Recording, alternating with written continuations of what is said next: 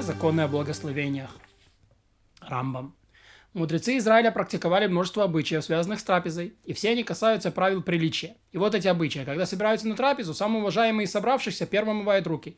Потом заходят и, рассаживают уча- и рассаживаются участники. Самые уважаемые из собравшихся воз- возлегает во главе. Раньше они ели лежа. Второй после него, ниже него. Если, если поставлены три ложа, то самый уважаемый собравшийся возлежит во главе, второй выше него, а третий ниже. Хозяин дома читает благословение, извлекающий, то есть омойцы, совершает благословение, а потом переломляет хлеб. Гость читает благословение после трапезы, чтобы произнести благословение хозяину дома. Если они все хозяева дома, то хлеб переламливает самый уважаемый собравшийся, и он же читает благословение после трапезы. Тому, кто переламывает хлеб, не разрешено переломить его, пока каждому не подали соль или соус, разве что собирается есть только сухой хлеб. Тогда не надо ни соль, ни соус. Не отламывает маленький кусочек, потому что будет выглядеть скрягой. Не отламывает большой кусок, больше яйца, потому что это будет выглядеть обжорой. А в субботу следует ломить большой кусок. И отламывают от того места, где лучше всего пропеклось. Лучше всего переломлять целую буханку. Если есть целая буханка ячменного и кусок пшеничного, то кладут кусок в целую и отламывают от них вместе, чтобы переломить и целый, и пшеничный. В субботу и праздники обязаны переломить две целые буханки. Берут в рубе обе, переломляют одну. Тот, кто переломляет хлеб, кладет куски перед каждым, а один держит в руке. Он не вкладывает прямо в руку, тот, кто ест, разве что пребывающему в трауре. Возлежащим за столом не разрешено пробовать, пока не попробует благословляющий.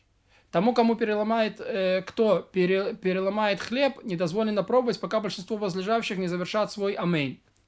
Если переломающий хлеб желает почтить своего наставника или того, кто превосходит его мудростью, и дозволит ему протянуть руку перед собой, он вправе это сделать.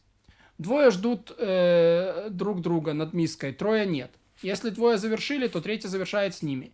Если завершил один, двое не завершают вместе с ним, а продолжают есть, пока не закончат. Во время трапезы не говорят, потому что это опасно. То есть нельзя разговаривать во время трапезы. Поэтому, если подали вино во время трапезы, каждый читает благословение сам. Если благословение читает кто-то один, то тот, кто отвечает амейн, когда глотает, может подвергнуть, подвергнуться опасности. Не глядят на того, кто ест, и на его порцию, чтобы его не смущать. Слуга, который представлен к возлежащим, не ест с ними, но милосердно давать ему попробовать от каждого блюда, чтобы успокоить его. Если ему дают вино, он читает благословение на каждый бокал, который ему дали. Ведь он пьет вино не по своей воле, а по их воле. И поэтому, не зная, сколько бокалов ему дадут, на каждый бокал он говорит отдельное благословение. Если один из возлежащихся вышел помочиться, то он омывает одну руку и возвращается. Если беседовал с приятелем и задержался, то омывает обе руки и возвращается. Если они возлежали и пили, то возвращается, сидит на свое место, омывает руки и потом поворачивается к гостям. Почему он омывает руки на месте? Чтобы не сказали, что он не омыл руки, потому что там не едят. Не кладут хлеб сырое мясо, не, произ... не, при... не проносят над хлебом полный бокал, не подпирают хлебом миску, хлеб не бросают, как не бросают и любую пищу без кожуры, например, тутовые ягоды, виноград или фиги, потому что они становятся мятыми. Перед молодоженами можно разливать вино через трубки и кидать перед ними жареное зерно и орехи летом – но, но не во время дождей, потому что это становится, они становятся отвратительными. А нельзя сделать так, чтобы еда стала отвратительной. Не мывают руку вином, не разбавленным, не, не разбавленным, не разбавленным. Никакую пищу, никакой напиток не уничтожают. Это неуважение и отвержение. Гостям запрещено давать что-нибудь со стола, сына, э, со стола хозяина, сыну или дочери хозяина дома, чтобы не смущать хозяина трапезы, ведь у него ничего нет, кроме того, что подал гостям, а дети заберут и унесут. Пусть человек не посылает товарищам фору вина, по поверхности, по которой плавает масло. Вдруг отошлет человек амфорную, э, амфору полное масло, тот думает, что это вино.